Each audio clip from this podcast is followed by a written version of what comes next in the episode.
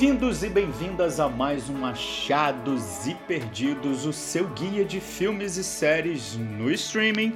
Eu sou o Renato Hermsdorf. Eu sou a Sara Lira. E eu sou o Jax Cousteau. E temos um novo campeão de bilheteria aí da Netflix, né, gente? Eu acho que já era um pouco esperado, já estava seguindo esse caminho aí, mas finalmente a Netflix confirmou que Round 6 eu tenho um pouco de, de dúvida sobre esse nome, assim, eu acho que a gente tem que dizer Round 6 mesmo, né? Porque o título coreano, obviamente eu não me arrisco aqui a, a, a dizer, mas a tradução para os Estados Unidos é The Squid Game, o jogo da Lula, né? Então, assim, é round 6 mesmo, né, gente? Inclusive virou meme isso, né? Porque as pessoas estavam falando que tinha uma, uma motivação política por trás disso, em todos os países foi traduzido ao pé da letra, mas enfim.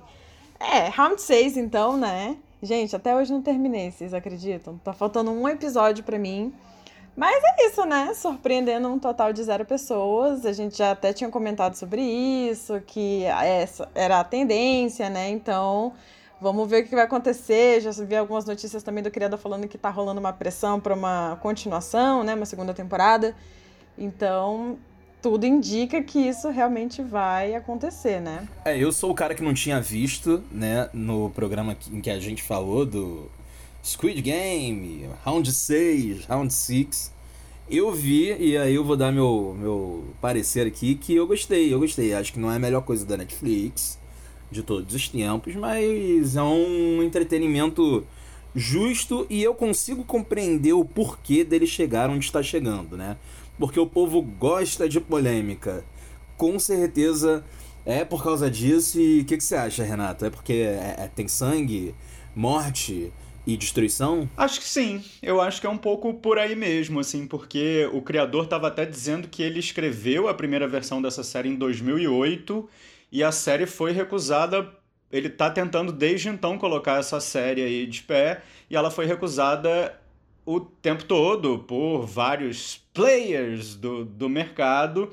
E assim, eu acho que não é não é uma coincidência, eu acho que é um dado que o cara consiga levar isso adiante justamente quando a gente tem um momento aí que é, a economia mundial, de uma forma geral, tá, tá mais complicada, a gente está vendo aí um crescimento é, do, do, endividamento, da miséria, da pobreza, então eu acho que tem um pouco a ver com isso também, assim, confesso. Eu acho que isso se conecta diretamente a uma outra notícia que tivemos essa semana que tem a ver com o número de, de assinaturas e, e de consumo de streaming de maneira geral, que aumentou em 300%, né? Isso é um dado do do Google Play, que monitora os downloads dos aplicativos de streaming. Então foi um número assim altíssimo, né? Então, então você realmente tem uma coisa que é meio lúdica, de uma forma bem esquisita, mas sanguinária e envolve pobreza e tudo isso que o Renato mencionou.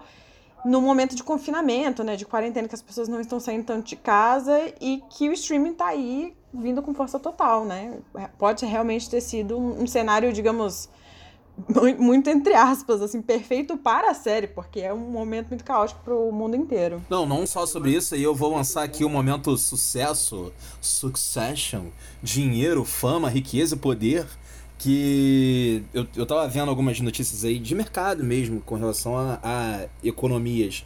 E o Round 6, ele é, ele assim, tá sendo utilizado pela Netflix de maneira, óbvia, muito inteligente e faz total sentido como um, um, grande uma grande série de entrada no mercado asiático assim tipo por causa do Round Six e do sucesso que fez e sua proximidade até com, com temáticas que não, não são necessariamente novas né enfim é, existe um filme de 2000 chamado Battle Royale japonês que é, é, é claro é evidente de onde Round Six veio assim gente é, é isso é, mas ele está servindo aí como realmente esse impulsionador de venda de assinatura no mercado asiático de forma geral, e principalmente na Coreia, assim, tipo, ações da Netflix, se você comprar hoje, confia que vai dar dinheiro um dia. É, não, eu acho legal também a gente lembrar que desse top 10 aí da Netflix, três produções são produções que não são faladas em inglês, né? Além do, do Round 6 aí, a gente tem também o La Casa de Papel e tem o Lupin francesa, que também estão dentro desse, desse quesito de sucesso aí. Que é muito estranho, né, gente? Assim, eu não dei o dado, mas é muito estranha a maneira como a Netflix mede a audiência, porque eles estão considerando aí que a série Round Six alcançou 111 milhões de lares, superando aí o recorde anterior que seria de Bridgerton, com, que, te, que tinha 82 milhões de lares. E eles fazem essa conta considerando visualizações dos episódios por pelo menos dois minutos e contando aí um período de 28 dias a partir da data de estreia. Então, assim, né? Quem viu ali, são nove episódios, se viu dois minutos de cada ali, totalizando 18 minutos, a Netflix já considera que tá visto.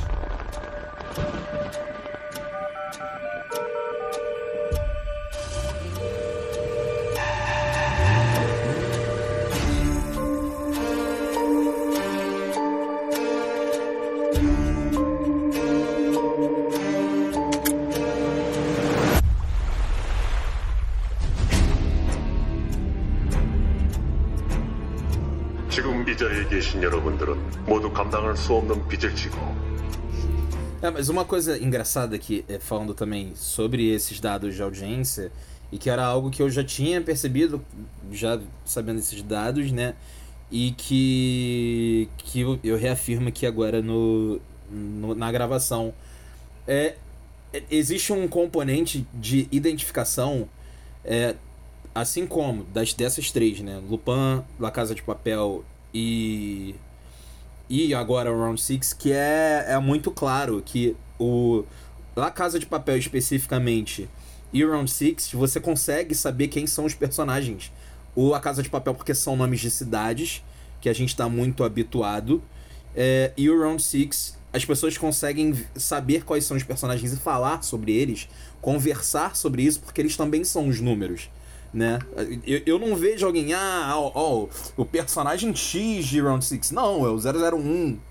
É o, o 264, sabe? Tipo, é, é, é fácil, existe esse componente aí de identificação que acaba sendo muito muito bom para apropriação ao se discutir a série. Isso é é algo que eles conseguiram assim acertar na mosca para trazer essa audiência. É, legal, não tinha pensado nisso realmente, assim, fica fácil, mais fácil identificar para um público que não está acostumado com línguas diferentes da sua ou do inglês, né? É uma boa sacada mesmo. Essa semana a gente teve também uma outra notícia aí, completamente diferente, mudando de bolsa para sacola, como diria minha avó, mas a gente teve o William Shatner indo para o espaço, né, gente? Vocês comemoraram? Bem, eu acho que faz total sentido o Capitão Kirk ir pro espaço, né? Assim, é, é, eu acho que chega a ser até é, meio que uma grande jogada de marketing de oportunidade ali, mas uma que faz sentido pra caramba você botar um cara que ele ainda tá vivo, né? Assim, como uma forma de homenagem, a gente sabe que o Leonard Nimoy aí nos deixou há alguns anos atrás, né? Nosso querido Spock, mas é bom ver que, que alguém que é tão importante, apesar de tudo, de vir para é, de, de, ter feito o seu nome e, e fazer com que a sua fama ecoe aí durante muitos e muitos e muitos anos por causa de algo que é uma ficção científica, mas que faz total sentido. É, uma curiosidade, inclusive, a toda o, o, o, Star Trek ele tem base científica, né? Ele é escrito o, o quem roteirizou lá atrás, desculpa, não me lembro o nome certo, mas era um físico, assim, ele, ele tinha ajuda de física, inclusive aquela configuração ali que a gente tem da nave, né, da, da, da aquele espaço, o capitão em, em certo ponto, com o, o, o, piloto em tal lugar, isso aí é considerado pela própria Na, NASA, né, que é a Agência Nacional é, Americana Espacial, como a configuração assim, certa para você ter uma nave desse tipo, dessa escala. Então, assim, faz total sentido um cara como esse ser mandado pro espaço, sendo a pessoa mais velha. A gente fica com raiva porque é um marketing tão bem feito que a gente sabe que está sendo manipulado ele de todas as formas. Foi uma coisa tão fofa, né? Inclusive a reação dele depois que ele voltou e agradeceu o Jeff Bezos e não sei o quê, que, que você me pro proporcionou foi algo, sabe, que vai além da vida e não sei o quê. Então, assim, cara, é muito fofinho, né? Mas enfim, aquela coisa. Já falamos aqui do Jeff Bezos, então não vou nem me alongar nesse assunto. Gente, e a gente estava conversando aqui um pouquinho antes de entrar no ar, assim, e eu senti que o Jack estava empolgadíssimo aí com as primeiras imagens do set de The Last of Us. Eu não sabia, não fazia ideia do que ele estava falando, mas enfim, é, confesso aqui agora para vocês, mas ele vai poder explicar melhor aí o motivo dessa empolgação. Cara, o meu motivo de empolgação é que sabe quando tem um produto que você sabe que é maravilhoso, uma narrativa incrível, que tem tudo para dar certo e eles botam na mão da HBO, que vai ter um respeito por isso? E aí vem as imagens Ai, meu Deus. É, olha só, imagens de ônibus com plantas em cima me fizeram, sei lá, salivar. Porque é isso, é essa atmosfera que a gente quer ver em The Last of Us. Pra quem não sabe, o The Last of Us aí é, é uma franquia de jogos, que são dois jogos, né? Feitos pela Naughty Dog pra PlayStation, que são considerados aí, de fato, obras de arte. E de fato são obras de arte narrativas, assim. Na época que o The Last of Us 1 foi lançado, ele foi o jogo mais premiado da história. E é uma, é uma história que fala sobre paternidade num cenário de zumbis. Então. Mas não zumbis convencionais, não é. Não é. A gente não precisa esperar aí os zumbis do Romero, não. É uma coisa diferente. Existe ali uma pitada muito, muito diferente para essa história. São visões completamente. É, sei lá, pitorescas do que, do que pode ser essa história de zumbi. E é uma grande história, assim. The Last of Us, sei lá, eu garanto que você nunca vai ver alguém virando e falando The Last of Us é um jogo ruim, assim. Ou The Last of Us eu perdi meu tempo. Não, porque, cara, eu, eu assim, é uma, um daqueles produtos que é, são meio que unânimes, assim. As opiniões são unânimes. Tipo, todo mundo que já viu The Last of Us é apaixonado por The Last of Us, sabe? Porque é obra de arte. Então, muito bom ver o Pedro Pascal, porque, assim, ele tá com a caracterização certa para ser o Joel. Eu tô muito empolgado de saber que essa história especificamente tá na mão da HBO que vai, e com o criador envolvido, né? Assim, a gente sabe que, pô. Gente, podem ficar no hype, porque The Last of Us na HBO, enfim, não, não tem como dar errado.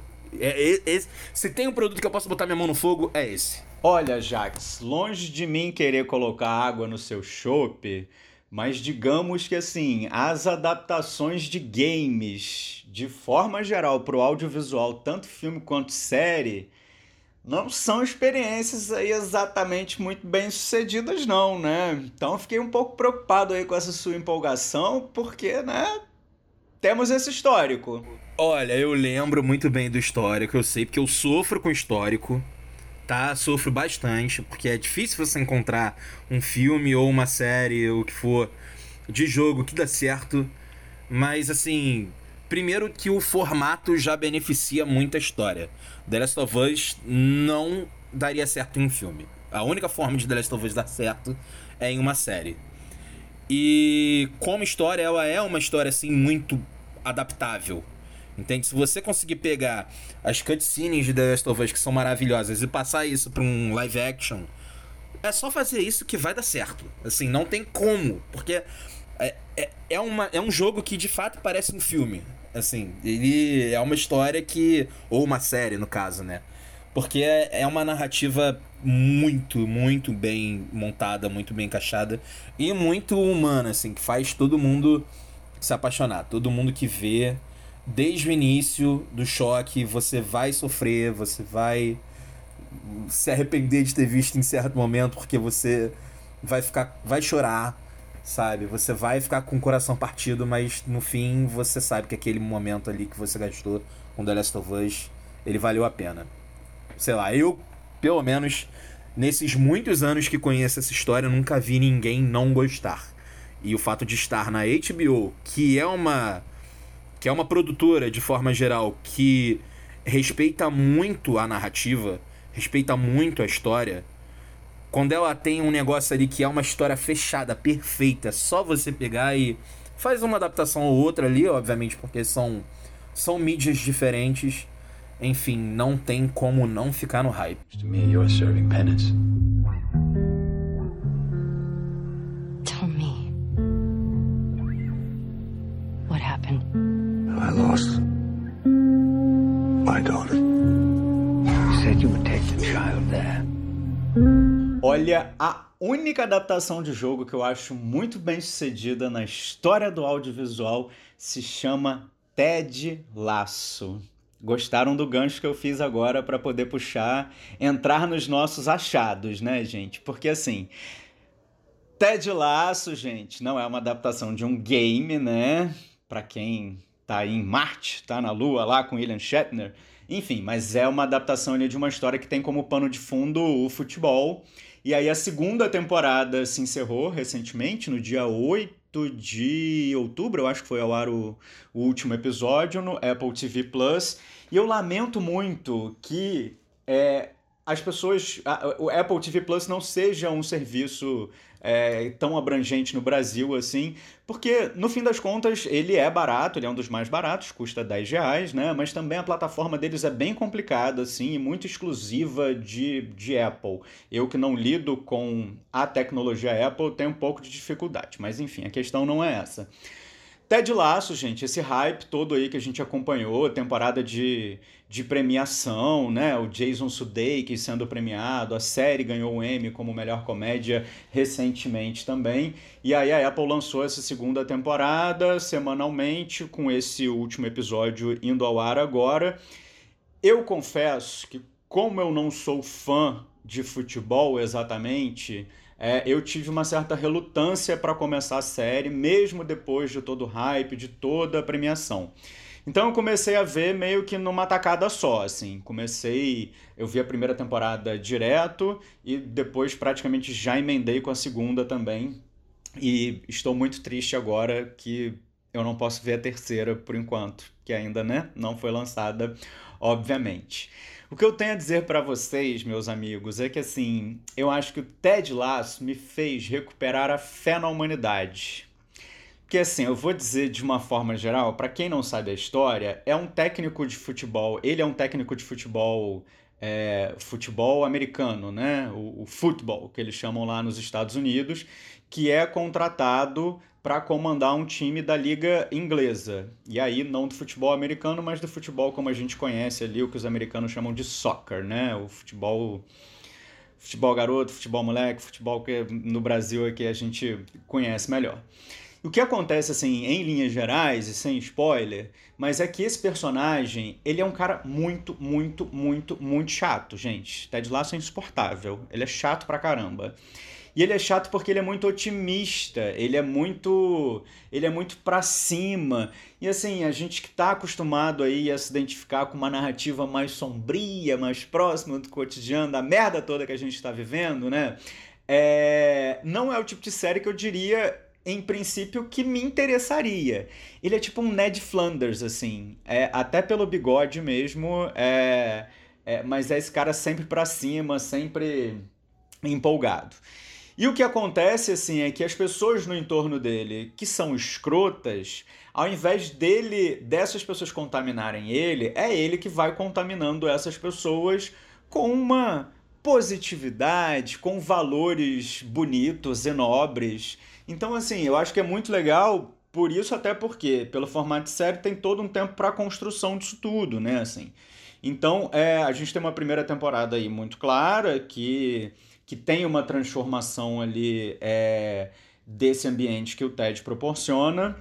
E aí eu acho. E aí, quando chega a segunda temporada, é, eu já estava tão envolvido e apaixonado que eu tava naquele nível que se eventualmente tivesse algum defeito na, na segunda temporada, eu já tinha passado no crédito, então é, a série estava com crédito comigo ali. E eu acho que tem.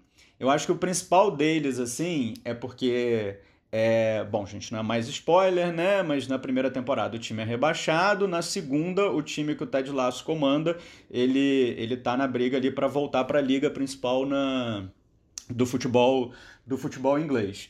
E eu acho que assim, se tinha um vilão muito claro na primeira temporada, ou um antagonista, eu acho que na segunda temporada demora-se a apresentar esse antagonista. Então, assim, ela começa muito cor-de-rosa demais para você ter o conflito, para você ter o embate, que é o que move, no fim das contas, as tramas, né? E o que a gente quer ver andar. Então, assim, eu acho que tem essa demora, essa é a minha principal crítica à, à segunda temporada, mas tem, de toda forma, um aprofundamento de todos esses personagens, que já, já são personagens que na primeira temporada, pelo menos para mim, já tinham me conquistado abertamente, assim.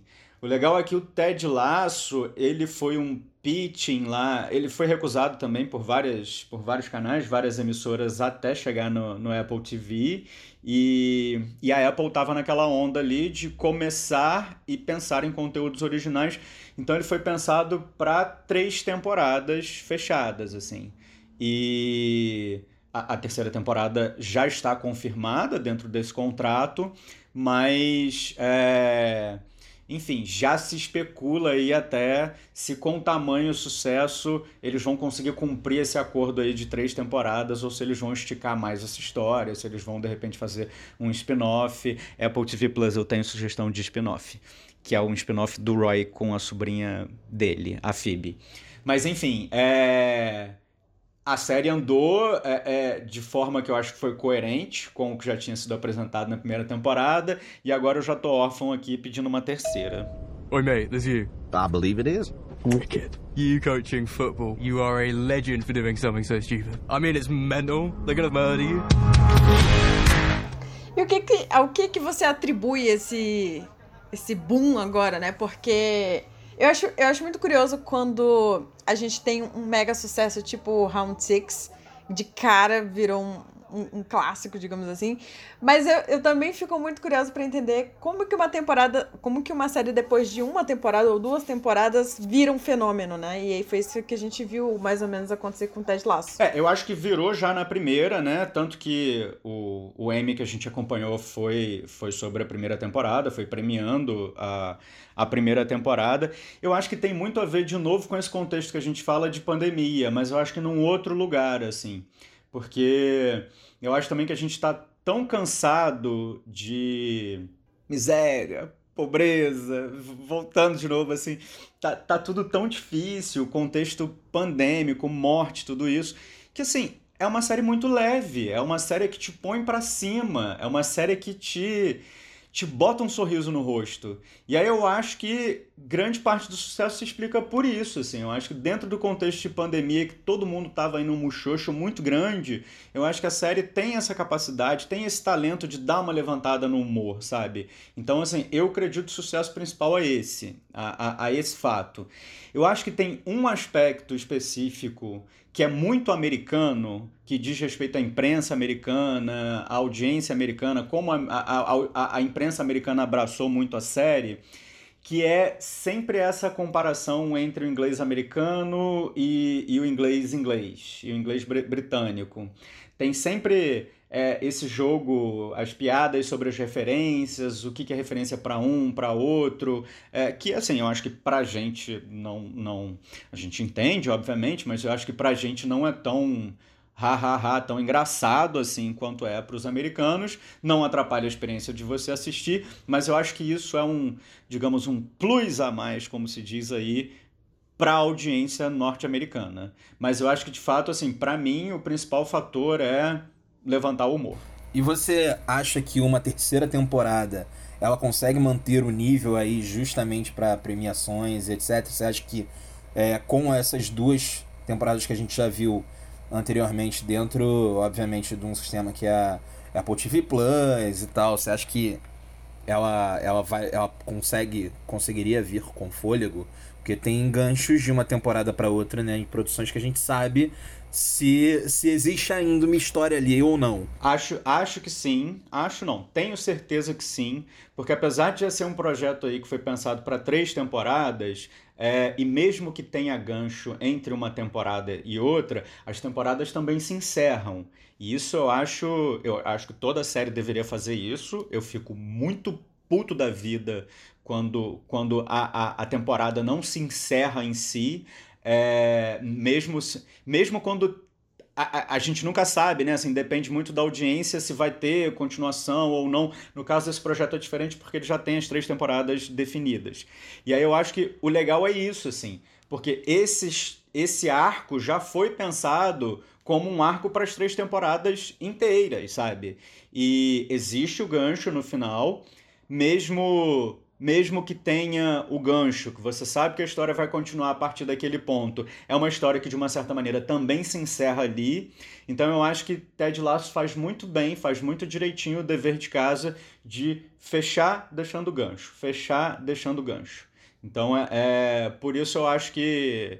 E, e, foi um bom encerramento o da, o da segunda temporada. Foi um ótimo encerramento.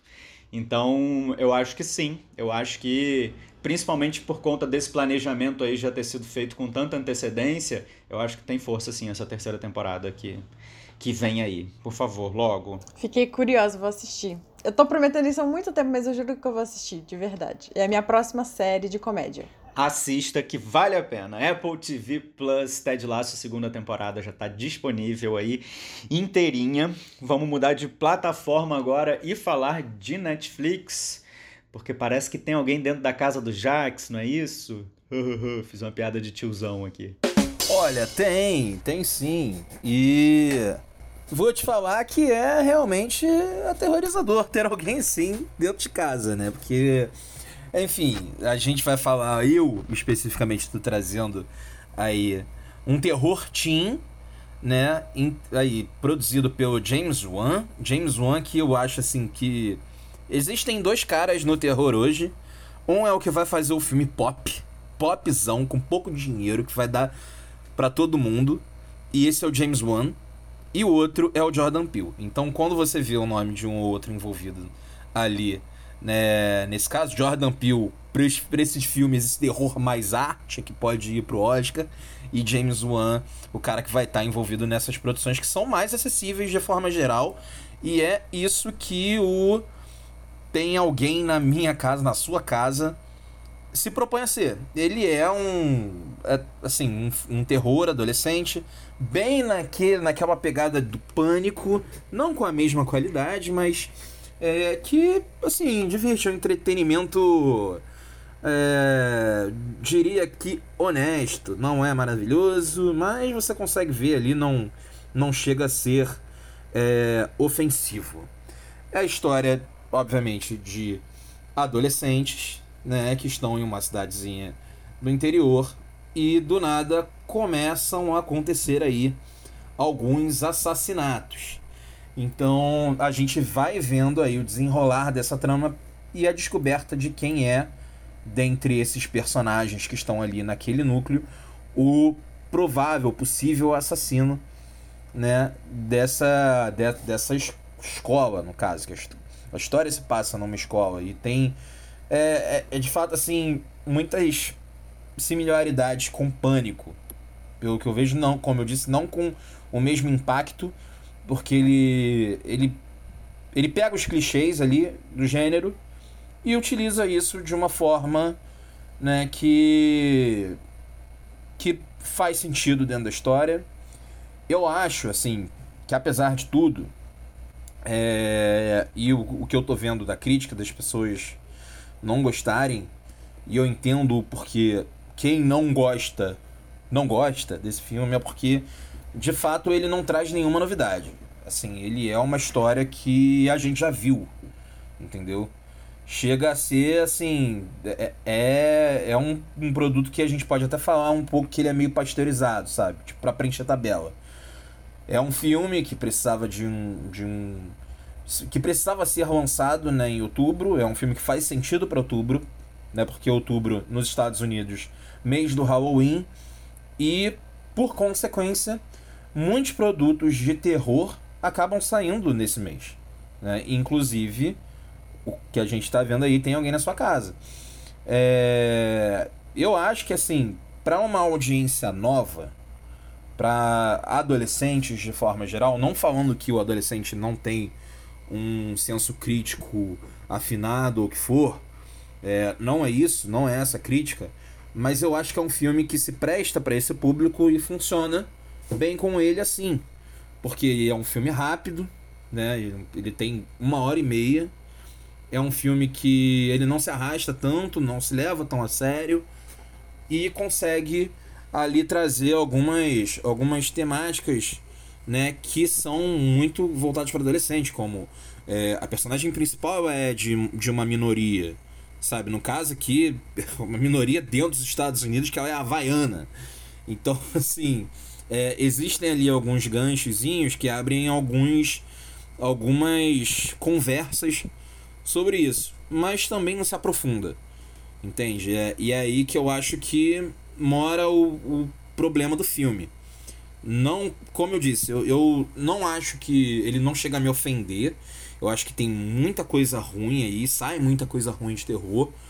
É, esperava mais por ser um filme produzido pelo James Wan. Assim, quando a gente vê esse nome ligado principalmente a uma produção que é de terror, a gente pô, tem um, um, uma expectativa sempre alta. Principalmente no, no mesmo ano aí que ele lançou lá o, o Invocação do Mal, a Invocação do Mal, o 3, né? Que é maravilhoso, que é um filmaço, assim, com. com que, que faz muito, muito jus à franquia. Que é uma franquia que abriu muito espaço também por si só pro terror.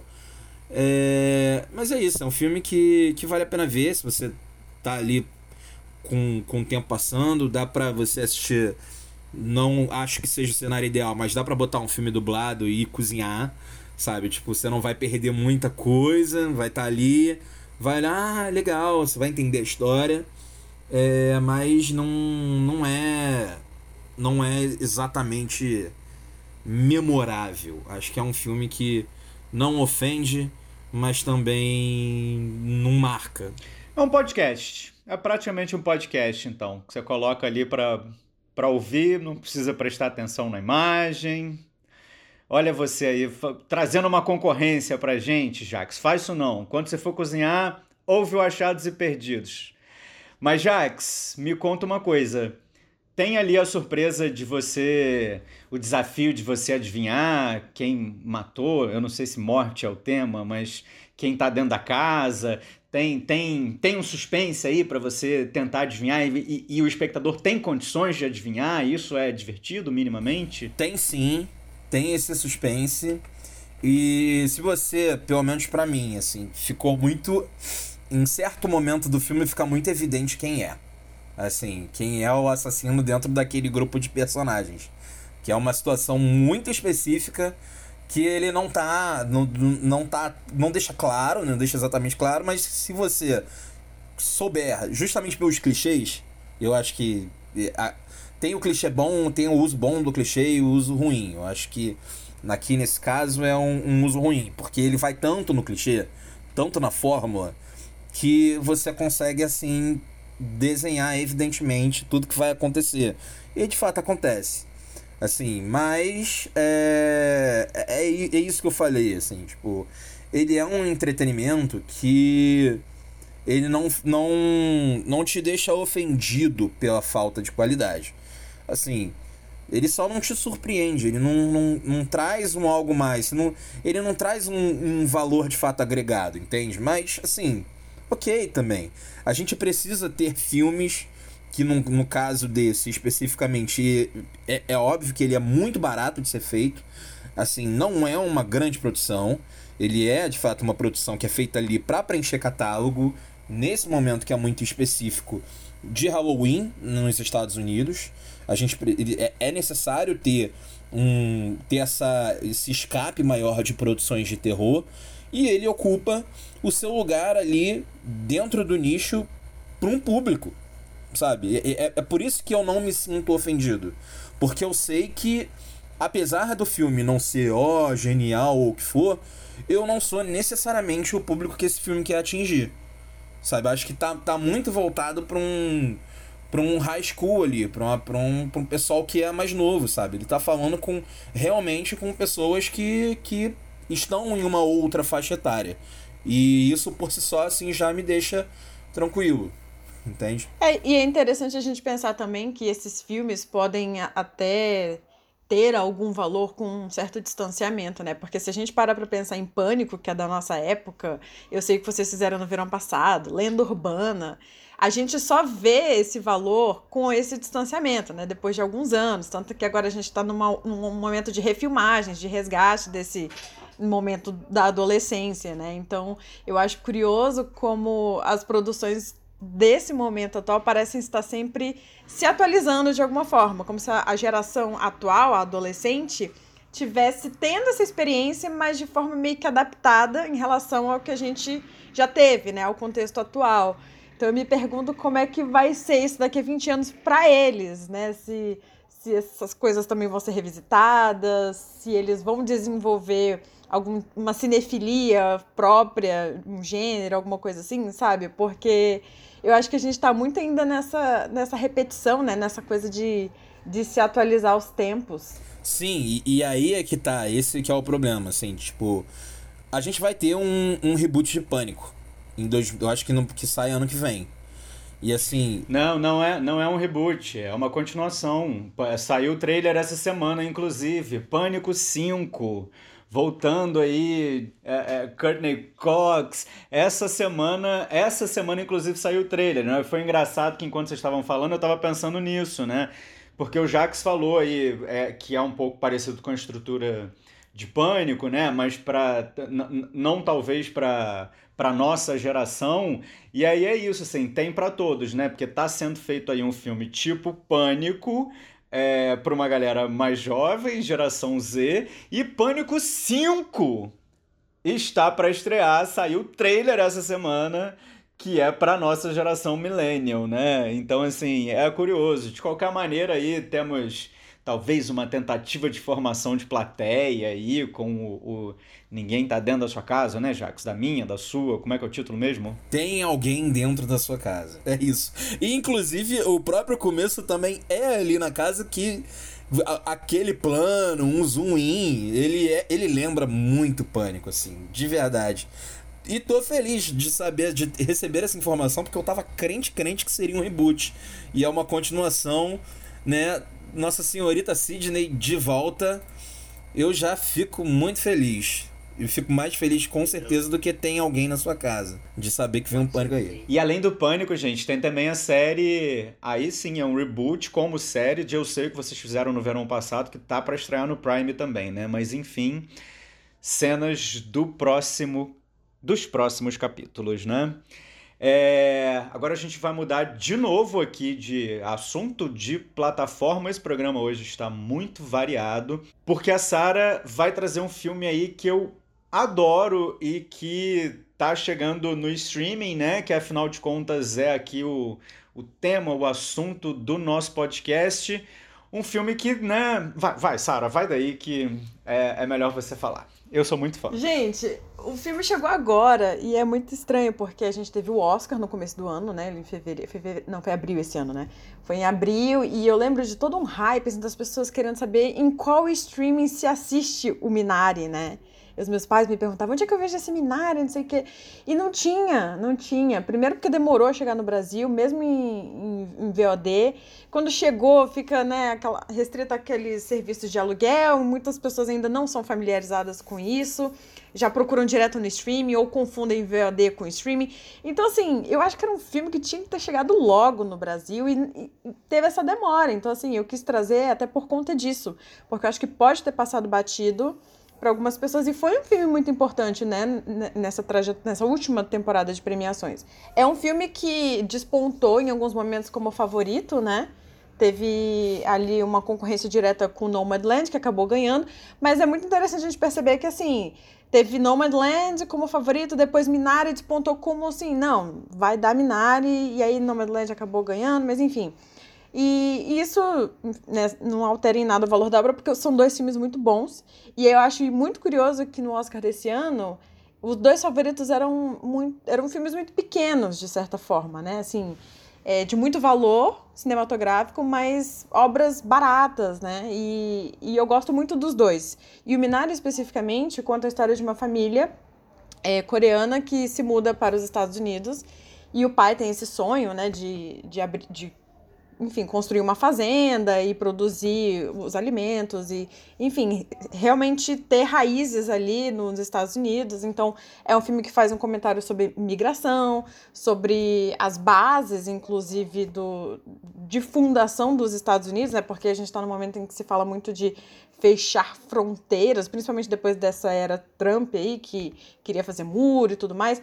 Então, é um filme muito muito generoso, né, com um olhar muito generoso para essa questão do imigrante, que é muito importante, especialmente nos Estados Unidos, porque é um país fundado pelos imigrantes, né? Então, quando ele traz essa história com essa sensibilidade de forma tão simples, porque a gente acompanha ali cinco personagens, e não é um filme de grandes acontecimentos, né? O Renato sabe, sabe confirmar isso para mim. É um filme de, de, de relações, né? De relacionamentos. E aí, para mim, e eu acho que o Renato vai concordar, a melhor parte do filme é a relação da avó, porque em algum momento a família tá passando por várias crises ali e tal. E aí eles chamam essa avó que ainda mora na Coreia para vir ajudar com as crianças, né? E aí tem todo o drama das crianças que já estão sendo meio que alfabetizadas em inglês e, e os pais sentem que eles estão perdendo um pouco das raízes coreanas, eles não conhecem as comidas, eles não conhecem a cultura.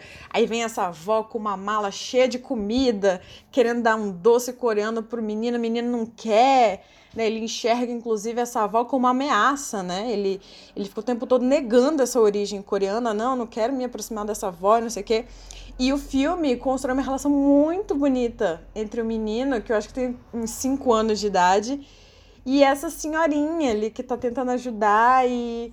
Ai, é tão lindo, é, é muito bonito, é um filme muito, muito delicado mesmo, assim, de, de você realmente não sei dizer, mergulhar na história daqueles personagens. Você se sente parte da vida daquela família, sabe? Então é, é, é realmente. Parece tão simples, né? A gente fala, nossa, mas é um filme tão fácil de fazer falando dessa forma, né? Mas é tão difícil justamente dosar essa delicadeza, porque eu acho que é um filme que teria tudo para ir pro melodrama, para reviravolta, pra reviravolta no sentido emocional e, e de colocar um, aquelas coisas edificantes e catárticas e brigas e, e grandes atuações que existem nesse caso, mas são também muito bem dosadas, muito sutis. Então, assim, é um filmaço. Eu adoro, adoro Minari e não sei, acho que eu acho que era o meu favorito dessa temporada. Enquanto você estava falando, eu estava balançando a cabeça aqui, porque tem todo esse pano de fundo aí que fala de assuntos sérios, entre aspas, da, da migração, da fundação ali da, da, da sociedade americana, fala de identidade acima de tudo, né? Mas eu, como editor, eu, como setorista de galhofa, é, eu só pensava, e tem humor também, porque tem a relação dessa senhora, da avó com o neto, que eu acho maravilhosa. E no fim das contas, ela ainda ganhou um Oscar ali, né? Da mão do Brad Pitt. Foi maravilhoso também esse momento, um dos highlights do Oscar. É, a Sarah falou em certo momento que ele disputava ali com o Nomadland, né? No início, quando a Sarah começou a falar, e, e realmente disputava. E eu eu acho, até hoje, eu tenho a impressão de que se o Nomadland não tivesse sido feito com pessoas de verdade, sem atores, mas sim com, com gente que tava ali, né? Que viveu, que viajou, que morreu, né? Eu acho que, que o Minari ele teria ganho. Porque é um filme que ele fala muito com o momento, principalmente, né? Em anos de, de eleições aí dos Estados Unidos e com as polêmicas relacionadas ao próprio Donald Trump como presidente. E é um filme realmente muito bonito, cara. É um filme. A relação daquela criança com, com qualquer personagem que tá ali. Tanto que ele roubou os holofotes, assim. Ele, eu acho que ele quando ele ganhou o Globo de Ouro, se não me engano, ou ele foi indicado, se não me engano, ele ganhou o Globo de Ouro. Ele chorando, agradecendo, é uma coisa tão linda, é tão maravilhoso. Que você vê ali que, tudo bem, é um ator, mas existe verdade naquele personagem justamente por ser aquela criança, sabe? Isso é, é muito legal. E, e o final, assim, eu, eu não tava entendendo o filme até chegar ao final. Assim, eu acho que o, a, o final de Minari justifica todo o trajeto do filme, né? Assim, óbvio que normalmente é, é como é para ser em filmes. Mas, assim, ele, ele fala muito, muito, muito sobre a história que você vê durante o percorrer do longa. E uma coisa que é curiosa a gente apontar, até relacionando com o que nós falamos de Round 6, é que eu acho que a campanha de Minari foi prejudicada por por ser falado em partes em coreano. E isso acabou se tornando uma polêmica ali no Globo de Ouro, porque o filme concorreu como melhor filme estrangeiro e não como melhor filme, né? E acabou ganhando. E, e as pessoas achavam que não. Era, era um é, a produção é norte-americana. Né? Você tem atores americanos com origem coreana, ou descendência coreana, mas é uma produção americana, né? Então, por, um, por uma questão de língua ali, que eles têm uma regrinha, não sei o quê, acabou não, não entrando como filme principal. E, e aí a gente estava falando, você falou justamente, Jacques, da questão do 001, né, de como a gente acaba como, como, os próprios criadores acabam criando artifícios para o público ocidental se identificar com essas histórias, né? Com, com esses personagens, saber como se referir a eles. Então, nesse caso, que já veio, já veio de uma polêmica, e o, e o público americano tem toda uma questão com legendas, né? Que eu não entendo. Para a gente é muito natural ver filme com legenda. E, e eles acham assim uma coisa, sabe, de outro mundo. Tanto que, retomando o discurso do diretor do Parasita, que falando: olha, quando a gente é superar essa barreira das legendas, a gente vai abrir um mundo de narrativas e de possibilidades sem precedentes. Então eu acho que Minari foi um pouco prejudicado nesse sentido. Preguiça, preguiça intelectual, assim, das pessoas não quererem dar uma chance mesmo de ver o filme, de, de apostar e de fazer campanha. O boca a boca também conta, não é só campanhas, sabe, exageradas e milionárias publicitárias. Então, é, é isso, assim. Mas é isso. Então, eu acho mais um motivo pra gente estar tá aqui falando desse filme, né? Ele, ele tem que ser assistido, ele merece muito ser assistido. E, assim, só voltando também numa coisa que o Renato falou do Brad Pitt, gente, eu não tinha, eu não lembrava mais disso, mas foi o auge, né? Ela ela ficou super feliz, a senhorinha, de ver o Brad Pitt. Ela, oh, Mr. Pitt, né? Que, que prazer conhecê-lo.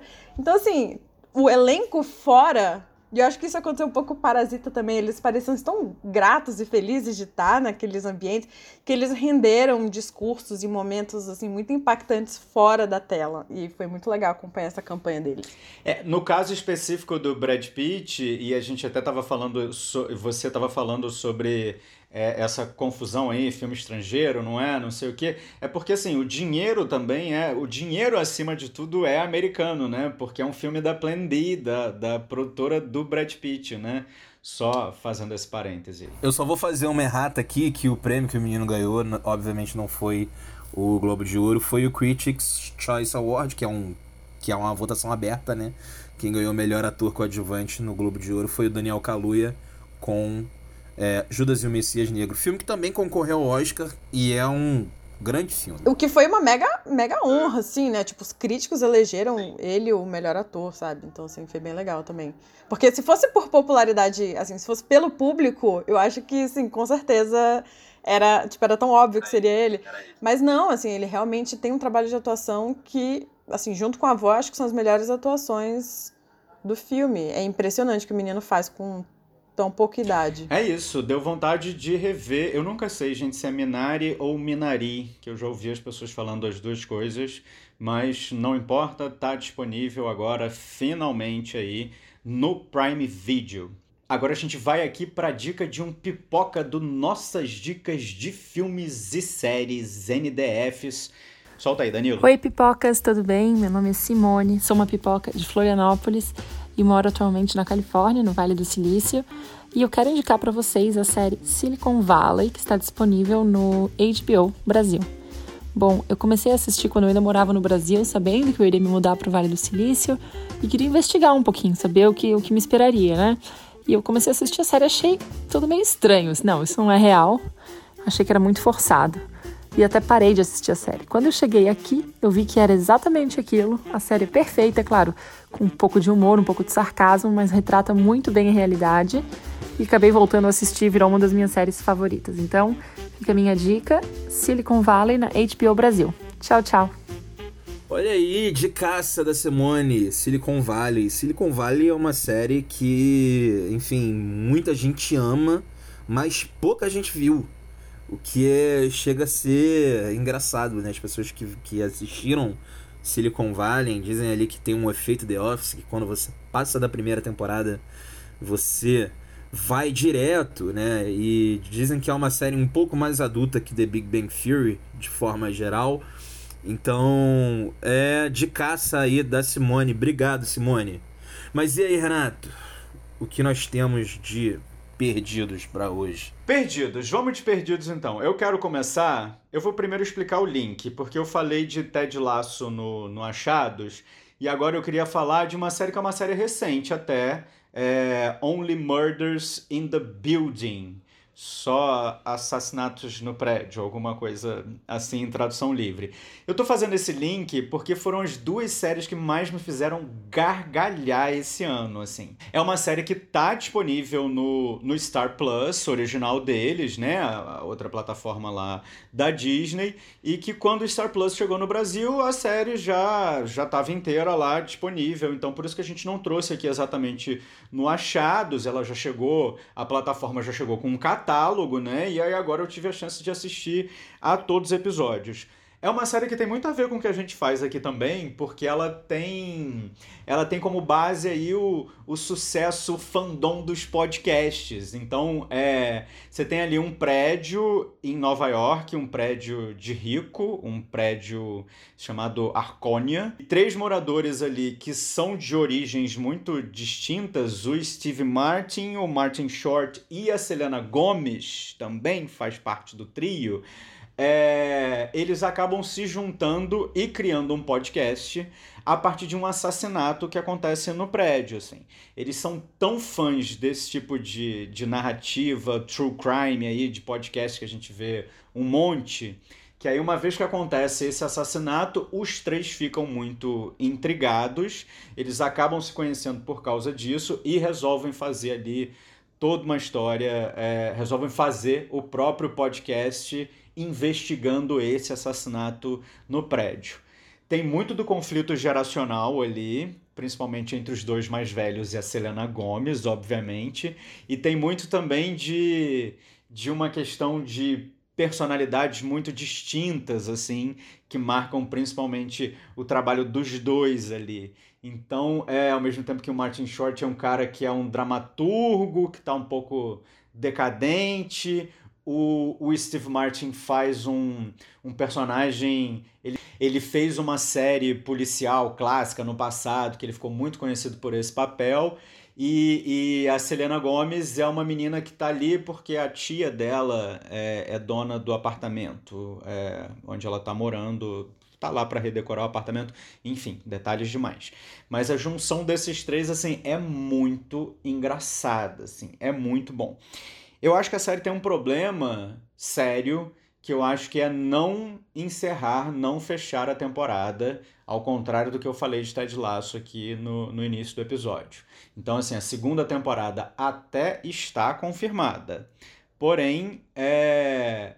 eu acho que fica uma frustração ali no final, porque não é uma questão de deixar um gancho. A história simplesmente é, não é encerrada. E aí isso me incomoda demais, demais, demais, assim.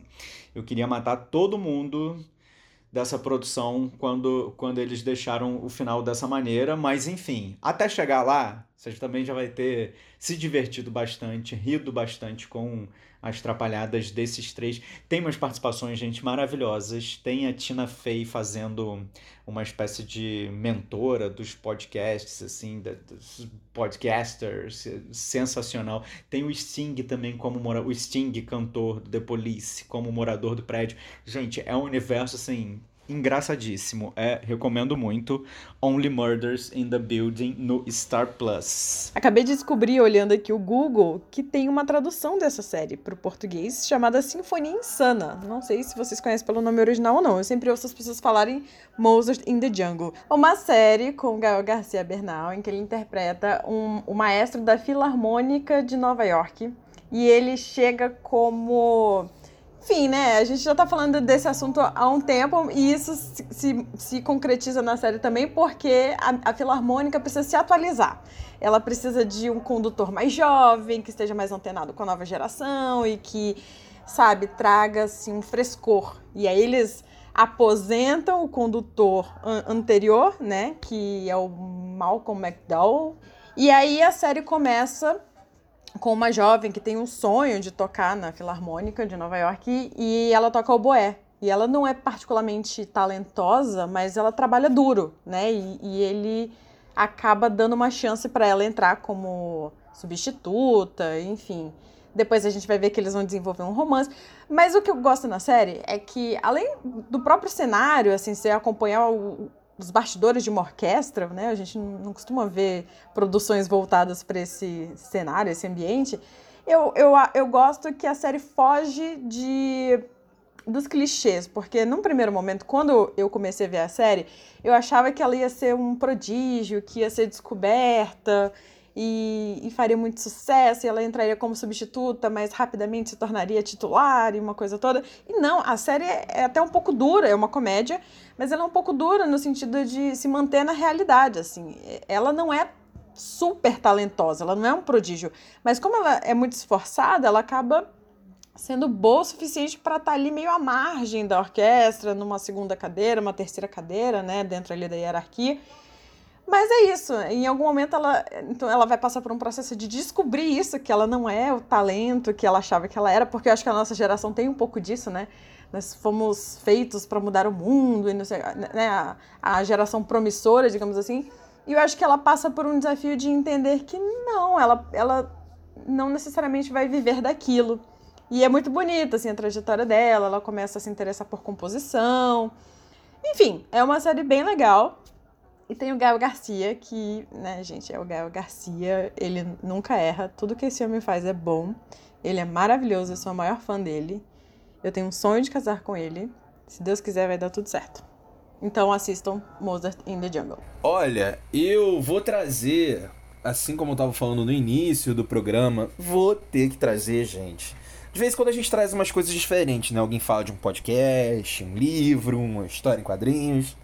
E essa vai ser a primeira vez que eu vou falar de um jogo, né? E vocês já sabem qual é, que é The Last of Us, o melhor jogo da história. Tá aí disponível para PlayStation. Para quem não conhece, The Last of Us, ele se passa em uma um cenário pós-apocalíptico em que um fungo, né, o Cordyceps, ele acaba transformando as pessoas ali em seres né, em, em pessoas ultra agressivas que não necessariamente gostam de comer carne, mas que querem matar outros seres humanos.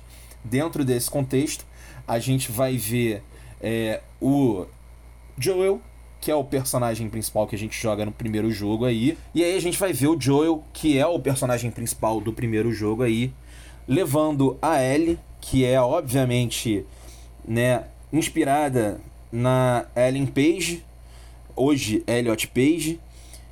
E ela, o que ela tem de diferente? Porque ela tem que ser levada para um lugar X e acompanhar o Joel, porque ela é a cura, ela tem a cura, é a pessoa que foi mordida por um infectado e não se transformou. Então a gente vai vendo essa jornada aí dos dois que vão criando uma relação de pai e filha, mesmo não sendo pai e filho, né, de paternidade ali, uma relação de muito carinho, muito respeito e, e, e, é muito bonito como essa relação se constrói, com eles viajando pelos Estados Unidos para levar a Ellie para um lugar onde essa cura pode ser fabricada. Enfim, é um jogaço, jogaço, jogaço, história linda. É, é aquele tipo de, de jogo para quem nem todo mundo é gamer, mas tem existem umas caixinhas de jogos ali, gêneros, esse é um jogo claramente inspirado no storytelling, né? A história é mais importante de fato do que é, o, o controle, a jogabilidade. Não que eles não sejam boas, pelo contrário, assim, é uma, é uma jogabilidade incrível. Mas o que fala aqui, o, o principal desse jogo é a sua narrativa. Por isso que ele angariou tantos fãs e na época que foi lançado foi o, o, o jogo com o maior número de premiações da história, sendo passado depois por The Witcher. The Witcher que é série também da Netflix. Olha aí, eu gosto da, da adaptação de The Witcher. A gente estava falando antes, Renato, é, que as adaptações de jogos não dão certo. E eu acho que a adaptação de The Witcher, se não fosse aquele, aquele vai e volta o tempo inteiro, seria uma grande adaptação. E a gente pode ver isso na. A gente vai botar isso em prova na segunda temporada que está chegando aí na Netflix. É isso, a gente está aqui discutindo há uma hora, na verdade, com o objetivo de descobrir que existe sim uma adaptação audiovisual boa de game, né? Assim a gente fecha o ciclo aí desse programa de hoje. Crianças, assistam Ted Laço por um mundo melhor. Eu vou ficando por aqui.